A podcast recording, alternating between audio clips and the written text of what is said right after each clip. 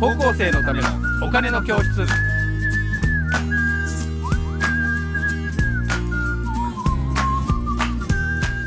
はい皆さんこんにちはこんにちは。高校生のためのお金の教室のお時間です。えー私 MC の山下です、えーそしてメインキャスターの福眼経済塾の小笹です。はい小田さん今日もよろしくお願いしますお願い。します。ということで、えー今日のテーマはこの企業活動の年間のスケジュールのこと分かりますと、えーというねどういうことか企業活動の年間のスケジュールどういうことですかこれ小田さんはい。あの IR についてですね、あのお伝えしてきてますけども、はいまあこの IR という仕事があの本格化したことによって、ものすごく忙しくなったのがこの企業の年間活動とうんいうことなんですよね。もともとあの日本の IR がその90年代後半ぐらいから盛り上がってくるときに、はい。全くない部門だったんで、あそうか。その頃までになかったんですね。総務部ら、から出てったりとか、うー企業によってねあの総会屋というあの対策と。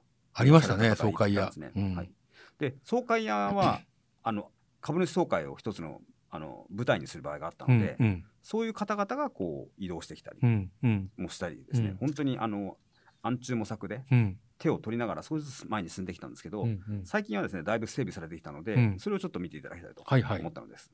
このスライドですかね。はい、はいこれはいどうぞ。で、えっと、これはあの日本の企業の決算は3月が多いと申し上げましたけど、はいあと12月決算の会社の方が分かりやすいかなと思ったので、大体企業の年間スケジュール1月から12月ですよね。そうですね。はい。あ年ごとにとで。キリンですね。キリンホールディングスのものを持ってきましたけど、はい。はい。これ見ていただくと、まず、えっと、左から見ていただくと、1月、2月のところが赤くハイライトされてますけど、これはあの期末決算発表と書いてありますけど、うんこれは要は12月に終わった決算の発表をするんですね。前の年の12月のやつをね決算を発表すると。ですからはい1年分のものを発表しますと。はいで、えー次にあの株主総会がその翌月にありますということで3月ですと。うんでそれから、えーっとまた、えー3か月経ちますと、えー第一四半期。そう一四半期ごとにそうですね。ね。1月から3月のものの決算を発表しますと。でそこからまた3か月経つと今度第二四半期うんうん。のものを、えー発表すると、うん。第二四半期というのはあの中間期とも言われましてなんでかというと、えっと12345月の全部合わせたものの決算ですので、半年分ですね。そう半年分。はい。うん。というふうにこの3か月に1回決算が訪れるというのがですね、あの企業のですね大きなあの活動の、えーこのベースになって3ますか月に1回っていうのはなんか決まってるんですか？これはね発表するよこれもね私があのーあれですよねブルームバーグ入った後なんですよね。2002か2003ぐらいで義務化されてるんですよね。義へ務化なのかな？まあでもそうですね。忙しいですよね、うん。僕たちもだからあの上場してるから、はい、あのえっ、と3か月ごとにちゃんと伝票とか締めてるとかっあそうてねそうですよね。あ。の言われるわけですね、うん。はいわかりましたとかってやってるんですけどだから一年中決算やってるように見えるんですよね、これ見るとね。そうだから3か月ごとの単位が大事だっていうのはなんとなく身,、に染みてきてるんですねそうですね。だから結構企業ベースではそれをあのしててね、はいここういう流れになります。はいですから1年の計画を大きく立てるあのところが、まあこの12月決算の企業ですと。大体どうかしら9月とか10月でしょうね翌年のことを考え出すのがうね。んなのであの3月決算の会社だとそれがどうだろう年明けの1月ぐらいからなるんですかね。うんでそれだとあの投資の判断が同業他社に比べて遅れるという考え方もありまして。あの例えば例えばあ簡単に言うとこれ12月決算の会社があって、うんうん。3月決算の会社があったらばはい。その来期のことを考えるのが3か月遅れるじゃないですか。うんなのであの12月決算にする会社もありますよね。うんううんん。でいる会社もあります。特に国際企業で、そうですよね、うんだから一重になってる会社結構増えましたよね、うんそう増えてますよね。それはグローバルが一重にだからおっしゃるそうですだから1月か12月グローバル企業のライバルが、あのー一重にだったりすると、自分たちの投資判断が遅れたりするんですよね。うんうんなのでとか12月投資判断の話なのかれはそうなんですよ。そこにつながってるのかそうなんですよ。設備投資とかね。なんか我々のあのまあすごいあのおお客様でもあるあのはい電通さんが、はい。あの昔は43で4月から3月のまあ学校と同じですねうん。あの年度だったんですけど、えー、一重に変わったでなんで変わったんだろうっていろいろ聞くとやっぱこのグローバルのうん会計基準に合わせてるんだよと、ああ、そうですか。いうことでおっしゃってました。ええうん。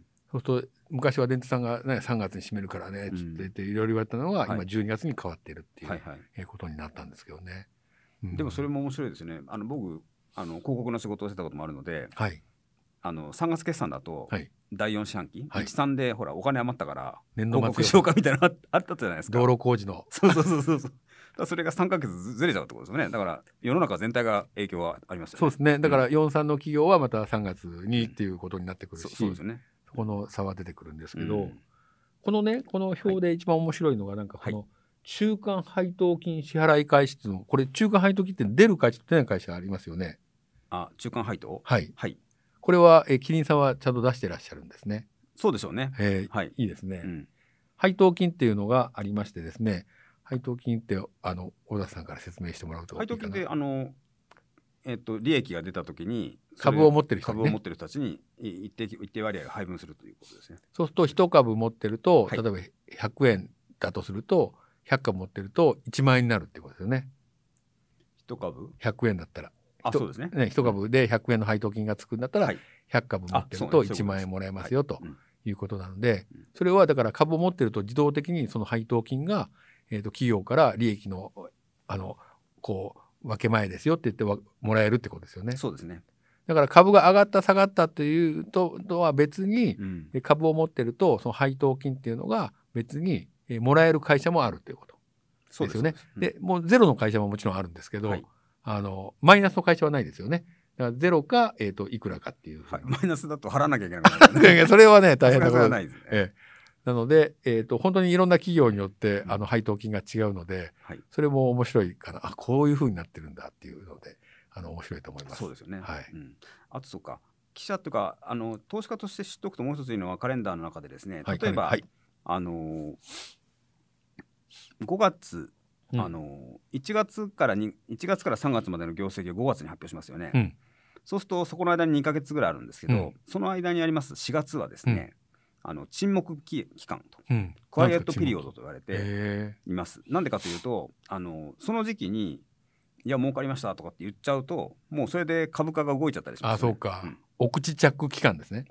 そうですね。お口着期間です、うーんだからそそこがあのあってその辺は取材を受けてくれなかったりすることがあります。あそうかそうか。小田,、うん。小田さんが取材でなんか金融の話を聞きに行っても、うん。ここはちょっとディスクロージャー的に難しいとか話せるわけないやないかあなるほどなるほど、うんそういうのがあるんですね。でそれはあの個人投資家の方も一緒でして、はい、その期間に質問しても答えてくれないということが多分分、これでこの会社で言うと14710うん、か。はいはい。141月よ4月な7月10月は答えてもらえない場合があります。じゃあそれであの、みんなが個人投資家でちょっと質問しても答えがないよって言ってもそれはそういうもんだっていうことなんですそね。そうですね、うんうんそういうのがあるよっていうことだと思いますね。うんはいなるほどなるほど。ということでですね、まあ、この、えー企業は1年間でいろいろやることが、えーすごく増えたと。うん昔は四半期決算の報告とかなかったんですよね。そうなんですよ。うんでもこれは海外の株の株式会社もやってることなんですか？四半期のなんかあそれはもうやっ開ぱり海外の方が四半期が早かったと思います示はだからグローバルにだんだん近づいてきてるっていうことなんでしょうかこれは。そうですそうです。ですよね。うんだからヨーロッパの会社もアメリカの会社もやってるといううん、ことなんですよね。そうですね。うん、ただ岸田総理はですからちょっとその義務化はもうやめようかみたいなことをこの間までちょっとおっしゃってたんですか。あおっしゃってましたね。うんまあ毎毎月3ヶ月に1回ねやって大変ですよね本当に。僕はあの、の話はそんなに間違ってないと思うっていうか、うんねあのそれをする必要がない会社もあった気がするんですよね。そうですねだから必要がない会社はしなくてもいいんじゃないのっていうのはね合理的かもしれないですよね。はい。えーということで、えー、とこのえー企業の年間スケジュールがこういうふうに動いてるよとえーいうことでございます。えー皆さんいかがでしたでしょうか？えーということで小田さんあの、えー今日もありがとうございました。ありがとうございました。はいじゃあ皆さんさようなら。